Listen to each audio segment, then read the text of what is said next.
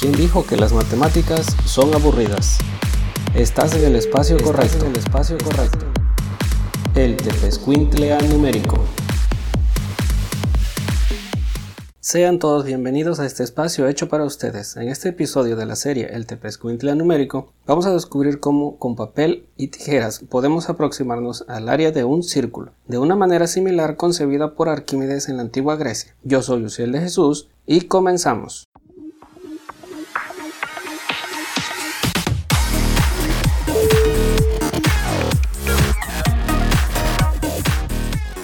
Existen tres números irracionales en nuestro mundo que han causado fascinación, y uno de ellos es el número pi. Pero para que tengas una idea de lo que implica este número y cómo lo utilizamos en la vida diaria para encontrar el perímetro y el área de cualquier figura circular, realicemos lo siguiente. Dibuja en tu libreta en una hoja un círculo con ayuda del compás o una lata vacía. Recorta un trozo de hilo o cuerda del tamaño del diámetro del círculo. Recuerda que el hilo debe pasar por el centro de la circunferencia. Ahora toma ese segmento de hilo y verifica cuántas veces cabe la longitud del hilo sobreponiéndolo en la circunferencia. ¿Ya lo tienes? Lo más seguro es que me digas que encontraste que cabe tres veces y un cachito. Para ser sinceros, al ser un número infinito posee una cantidad infinita de decimales, por lo que para nuestros fines utilizaremos el valor 3.14. Así es, la relación que encontraste entre el diámetro de la circunferencia que dibujaste y su perímetro es el valor de pi. A partir de aquí es sencillo darnos cuenta que para encontrar el perímetro de una circunferencia solo basta multiplicar el diámetro por el valor de pi, o también dos veces el radio por el valor de pi. Pero para aproximarnos a la expresión algebraica, para encontrar el área de un círculo, necesitaremos los siguientes materiales.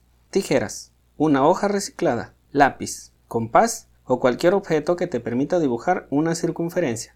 Para iniciar nuestra actividad, dibuja un círculo del tamaño de tu agrado y recórtalo. Dobla exactamente por la mitad y recorta por la línea marcada por el doblez.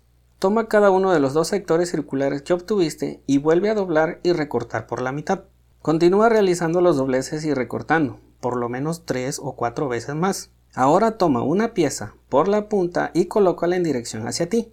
Toma otra pieza y colócala al lado de la primera, pero con la punta hacia el otro extremo. Repite esta operación para todos los trozos de papel. En este punto nos preguntamos, ¿se parece un rectángulo la figura que formamos? Y la respuesta es sí. Mientras más pequeños sean los sectores circulares, más se parece a un rectángulo. Para encontrar el área de un rectángulo sabemos que solo multiplicamos el lado mayor por el lado menor. Para el caso de nuestro rectángulo formado por segmentos circulares, recuerden que el lado menor es igual al radio del círculo que dibujaron y el lado mayor es la mitad de la circunferencia, es decir, el valor de pi por radio. A partir de aquí es fácil darse cuenta que el área de un círculo es igual a multiplicar dos veces el radio por el valor de pi. Dicho de otra manera, pi por radio al cuadrado.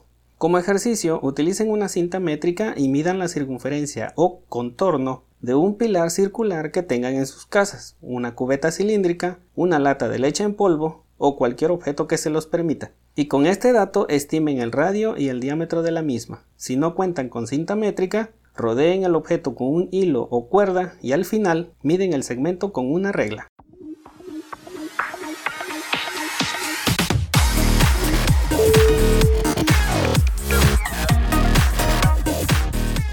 Qué bueno que me has acompañado en este episodio. Recuerda que encontrarás algunos enlaces en las notas del podcast hacia sitios de interés. No olvides suscribirte al canal de Anchor o de Spotify y compartir este episodio. Envíanos tus dudas y respuestas a los grupos de WhatsApp o al correo electrónico. No te pierdas el próximo episodio del Tepescuintle al numérico. ¿Quién dijo que las matemáticas son aburridas? Estás en el espacio correcto. En el espacio correcto. El Tepescuintle al numérico.